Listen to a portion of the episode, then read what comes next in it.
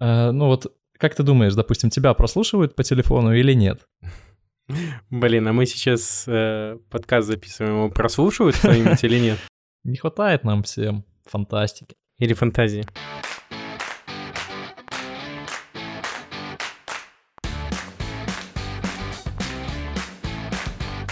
Всем привет, это подкаст «Обрубок». Здесь я и мой бро обсуждаем книги. Привет, бро. Здорово, бро. Как жиза? Блин, вот вечно, мы же уже все обсудили, что ты начинаешь? Но мне всегда интересно, как ты? Да, неплохо, сижу в будке, тут очень э, жарко, нечем дышать, и мы с тобой записываем подкаст, нормально все, в принципе. Все мы сидим в будках, кто-то меньше, кто-то больше, это просто будки, и все. Согласен, в принципе.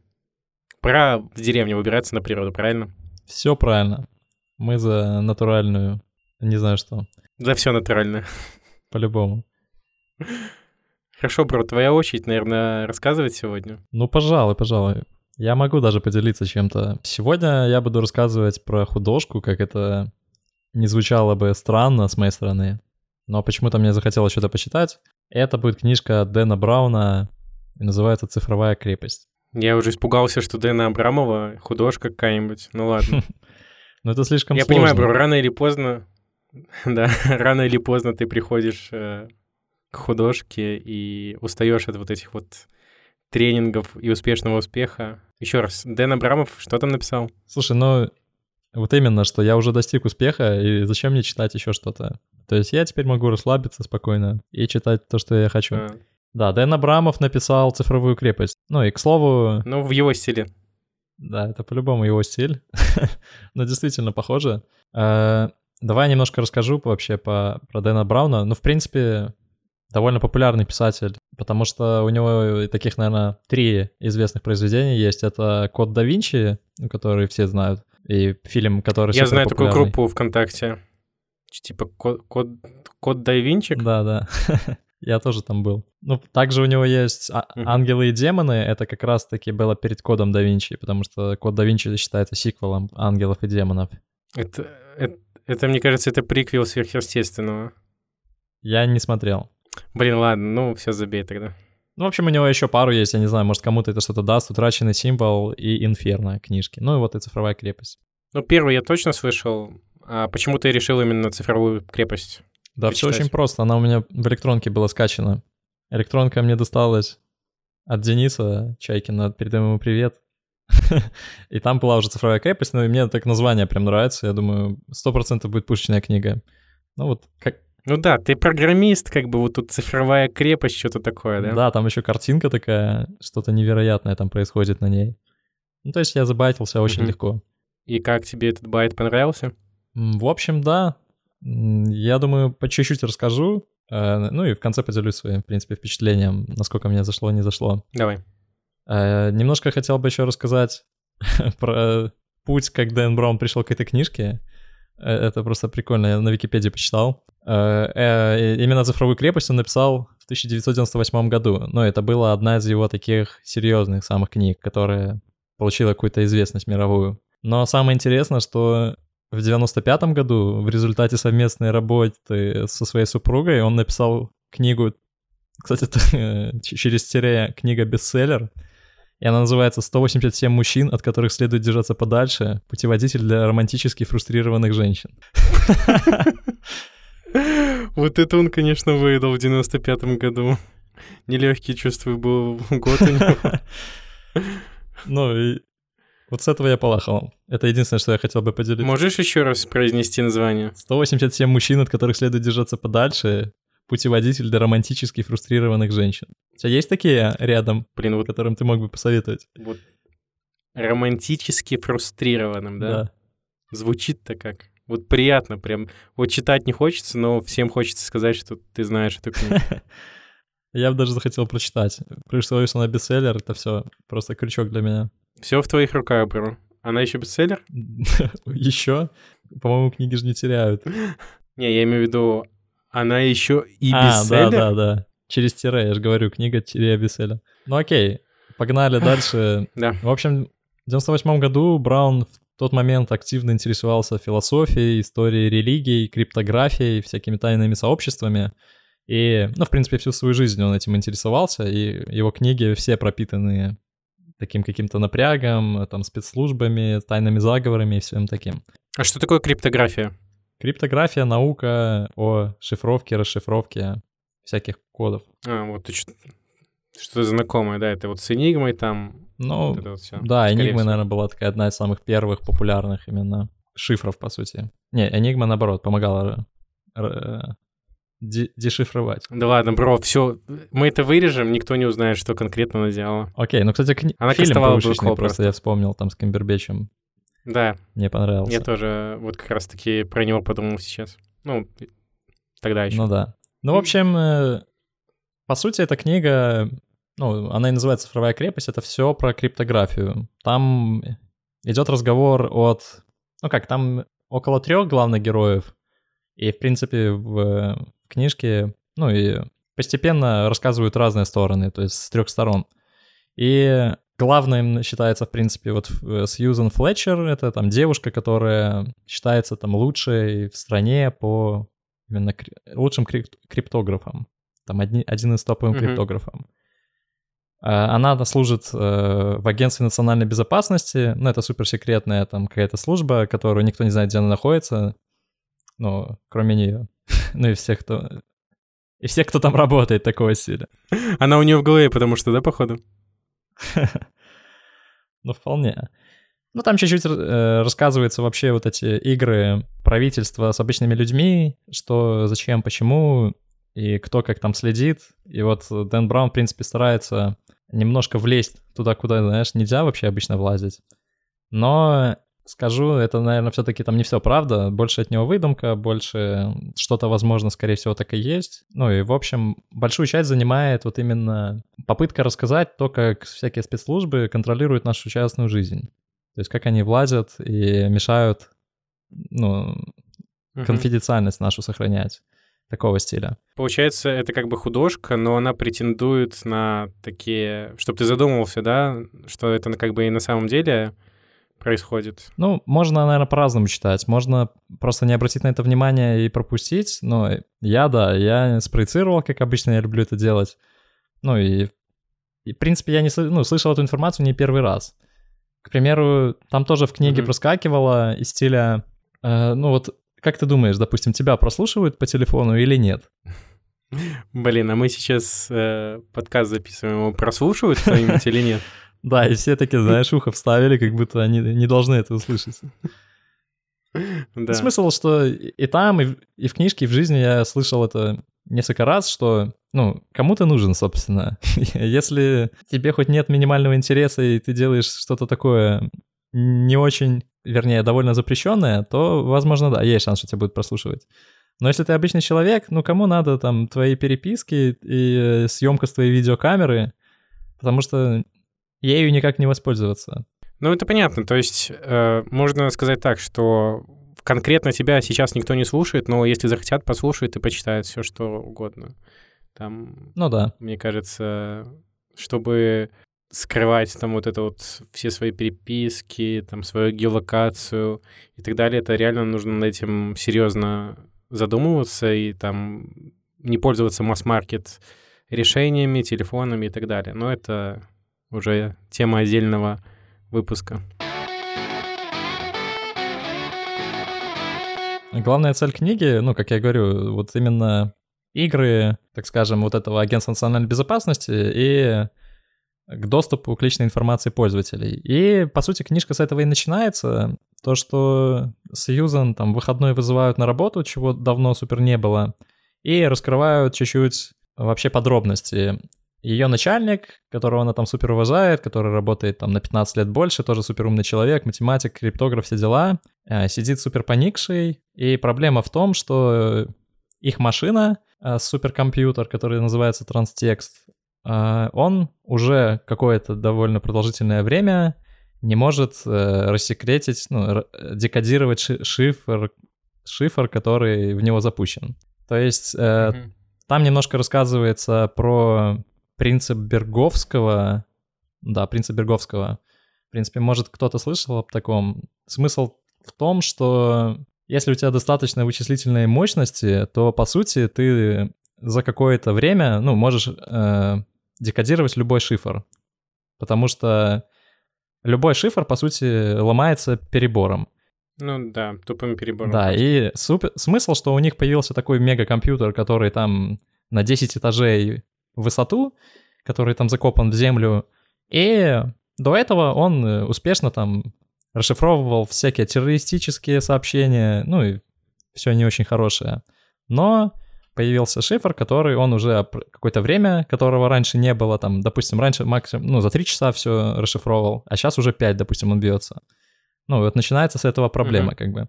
Ну, к, к слову, все-таки я почитал, в реальной жизни это не очень правда. Не каждый шифр действительно поддается грубой силе. То есть сейчас есть шифры, которые перебор тебе ничем не поможет. А даже если поможет, то сейчас такие огромные, там эти э, ША-256, допустим, ты, наверное, слышал, который ты будешь перебирать mm-hmm. миллион лет, по сути. Какой будет у тебя там компьютер. Ну, это ты должен выйти за пределы, наверное, нынешнего изобретения вот этих процессоров всего такого, вычислительных мощностей. Ну, да, может, ты слышал про атомные компьютеры и проблему там с криптой, что там же по факту хэш вот этот высчитывается а, при майнинге не так быстро. Угу. Ну, и это специально сделано, то есть там нужно подобрать определенные цифры и количество их чтобы там все совпало, чтобы подписать транзакцию. И вот при появлении атомного компьютера, получается, вот эта вот э, штука, по идее, потеряет смысл, и там нужно что-то другое уже будет придумывать потому что будет слишком быстро выстраивать. Ну, опять же, это просто еще один уровень сложности, который нужно будет добавить. Но я не эксперт, поэтому просто вот так вот могу вкинуть, бросить. А если что-то не так, то вы пишите обязательно в комментариях и исправляйте, потому что, ну, эти подкастеры не любят, любят вот на аудиторию что-нибудь сказать, а потом извиняться в комментариях. Главное, не на коленях извиняться после этого всего. Смотря перед кем. Э, извини. Я не знаю просто, насколько далеко мне можно рассказывать. Ну, по сути, вот то, что я заделал, это буквально самое начало книжки. А, есть вот девушка-криптограф, есть агентство безопасности, есть шифр, который не поддается взлому. Ну и там, по сути, сразу же почти рассказано, почему он не поддается взлому. Человек, который его отправил, сказал то, что это шифр, который в процессе меняет свое значение такого стиля. То есть, если ты перебираешь, О. там, ты перебрал какое-то значение, допустим, оно уже прошло, как бы, компьютер его уже проверил, и оно не подошло. Но потом он меняет в середине свое значение, и то есть то, что ты проверял раньше, оно может быть это значение есть. Соответственно, это бесконечно происходит. А как они тогда его взломали? То есть, смотри, получается, как-то рандомно получилось, допустим, его взломать, потому что, ну, я так понимаю, если ты отправил какое-то число на проверку, допустим, число 10, а там число не 10, то оно потом может стать числом 10, но ты уже число это как бы перебрал, правильно? Так вот именно, что они не взломали, в этом и проблема книжки. А. Ну, то, что уже 5 часов а, компьютер а. там бьется, и, ну, и на протяжении всей книжки он там все бьется над этим шифром. Мне просто показалось, ты сказал, что они обычно взламывали за 3 часа, а тут за 5. А, типа, не было. В этом да, да, проблема. я говорю, они взламывали обычные шифры, которые до сели не было. Почему и называется цифровая крепость? Это называл вот этот человек, который придумал, так этот шифр то есть который меняет значение, цифровая крепость. Смысл, что ты не можешь его как бы а, используя вот этот компьютер, взломать. Ну и скажу так, по сути, наверное, мне нет сильно смысла там дальше рассказывать. Могу такие мини-детали рассказать. Там участвовала Испания, какая-то часть книги проходила в Севилии, то есть, ну, какая-то часть в Америке, какая-то в Севилии. И вот тоже почитав uh-huh. историю Дэна, я понял, откуда. Он, по сути, это был пару лет э, учителем испанского, вместе как и учителем английского. Поэтому там, ну, хватало всяких испанских слов, которые он там переводил. И я вот в момент, когда читал книжку, у меня была такая мысль, слушай, ну не лень ли тебе там искать какие-то аналоги испанского, вот это все вставлять? Ну, а сейчас это стало очевидным, что он знал уже испанский на момент написания книжки. Это как раньше там французские, сейчас английские слова вставляют, вот он решил испанский. Ну да. Действительно, вот французский меня ну, бесил факту... в школьные годы, помню, максимально. Хотя я мог просто выучить французский или уехать во Францию, писать подкасты на французском. Я как-то спокойно это пережил в школе, потому что просто не читал эти книжки. Ну да, это... Я ожидал такого ответа. Я наверстываю, бро. Ну, собственно, чтобы подогреть интерес, ну, скажу, действительно, сюжет прикольный. Вот эта первоначальная идея прикольная, потом вот все книжки, которые мы последние обсуждали, помнишь, что очень сильно бросает со стороны в сторону. То есть ты об одном, то потом уже другое, потом третье, ты не успеваешь вспомнить, а что там было в начале, потом уже пятое. А здесь на протяжении всей книжки четко прослеживается один сюжет. Он э, никуда там... Он даже новых деталей на самом деле мало добавлял. Вот именно одна проблема, один сюжет, и вот ее пытаются там герои решать на протяжении всей книжки. То есть это очень круто, мне понравилось, что прям фокус, ну, на проблеме, и было очень легко читать. А, единственное, что мне не понравилось, это там были сцены всяких э, гангстерских, э, там, знаешь, догонялок, э, всяких стрельб и такого стиля. Ну, Боевичок. Ну, там как бы, да, это все-таки триллер, там, я не знаю, или как он назывался. Ну да, это роман-триллер называется. Ну и смысл, что, возможно, так как это его первая книга, или вообще у него, знаешь, не лежит душа к этому. Ну вот это все мне очень не понравилось, это выглядело очень гибло. Я представил это как будто какой-то русский mm-hmm. сериал, знаешь, там стрельбы вот эти ментовские.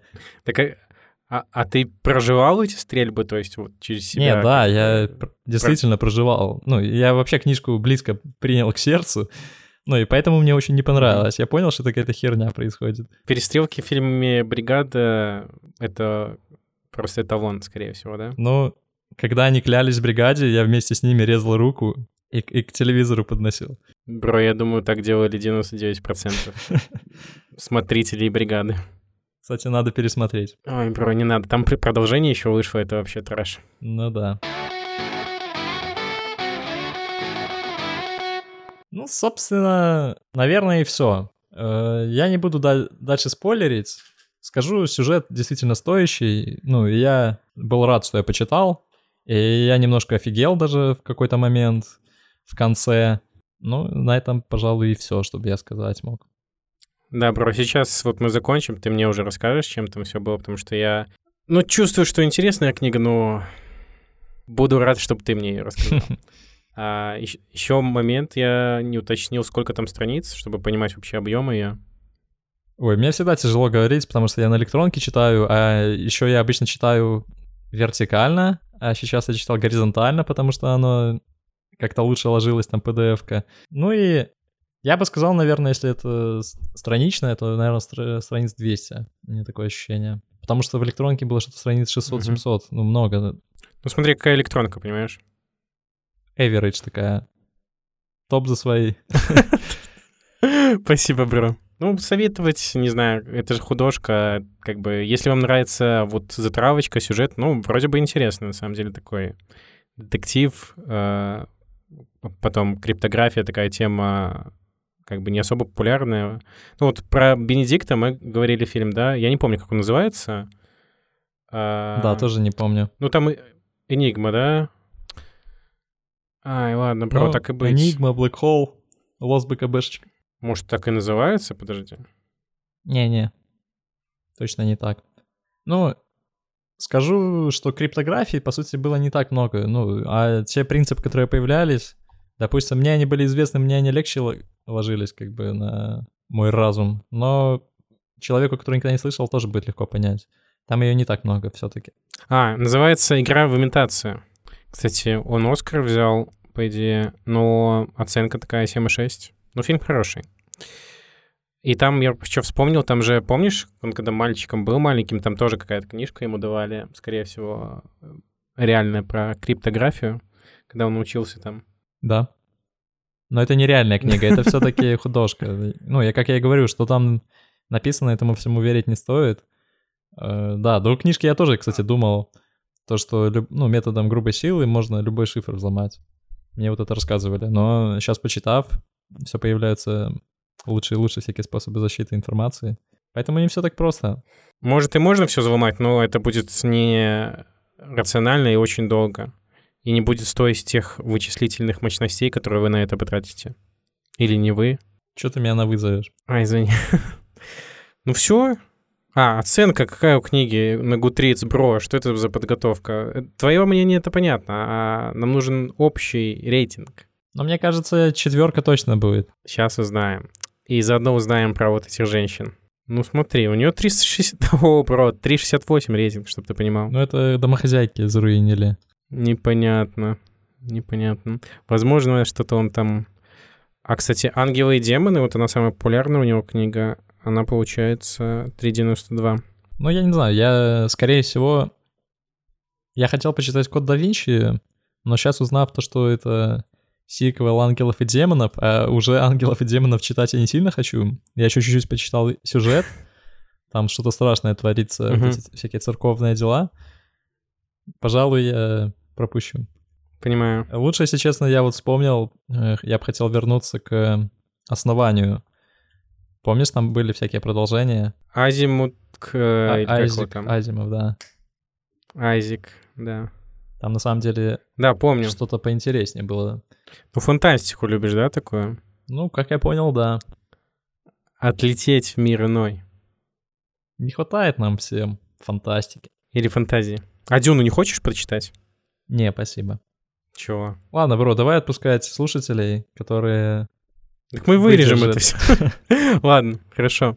Спасибо, что послушали. Надеюсь, вас заинтересовала эта книга или, наоборот, не заинтересовала, и вы не будете ее читать, хотя собирались. Спасибо, что послушали. Да, рад был поделиться. Спасибо, что выслушали. До свидания. Пока.